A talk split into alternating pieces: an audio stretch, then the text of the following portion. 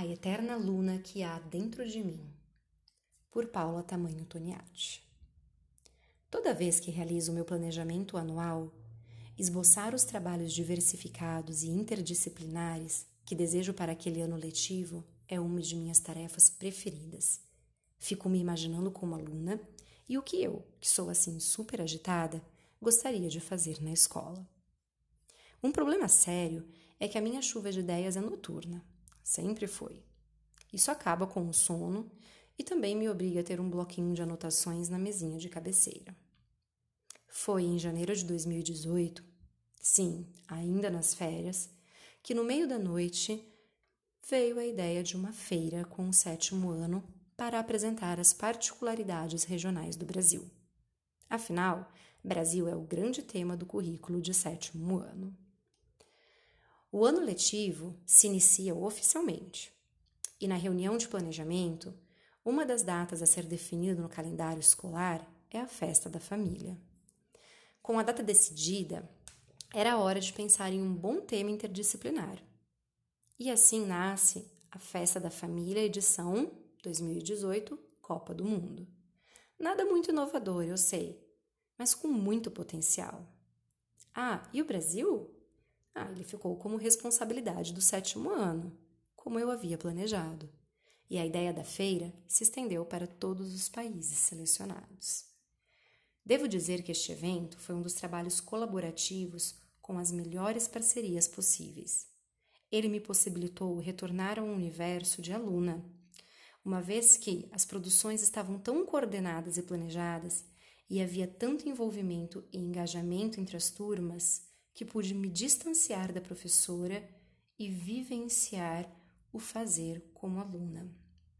Foram dois meses intensos de preparativos.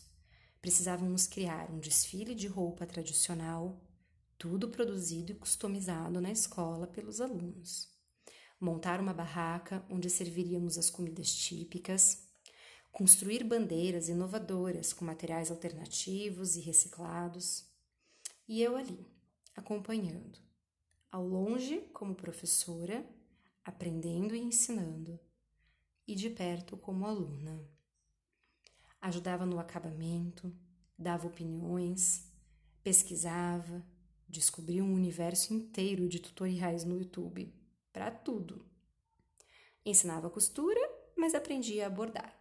Ficava ansiosa, triste, feliz. Ufa, eles me pressionavam a guardar os segredos de fábrica. Sim, nesse momento, de forma muito natural, já tinham transformado aquilo tudo numa competição bastante sadia, onde cada turma queria inovar mais que a outra e fazer daquela edição da tradicional festa da família a melhor de todos os tempos. Eu, professora Paula, retornava para casa cada dia mais cansada. Mas um sorriso no rosto me acompanhava porque estávamos todos muito felizes. O trabalho fluía tão bem que eu podia me permitir aprender muito com aquele processo de parceria. O grande dia chegou e os alunos estavam lá desde cedo. Enfeitaram a escola lindamente, se prepararam, até torcida organizada com pompons e grito de vitória. Eu estava tão nervosa e ansiosa quanto eles. E no final, deu tudo certo.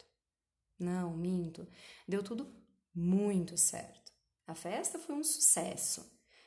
Com danças, comidas, desfiles, votação, torcida. Uma alegria. Como eu costumo dizer, um organismo vivo, pulsando e funcionando perfeitamente em um dia típico de construção coletiva. A professora Paula, ah, essa descobriu como é difícil coordenar tantos grupos, registrar uma prática de tamanha dimensão e também como é difícil ser neutra.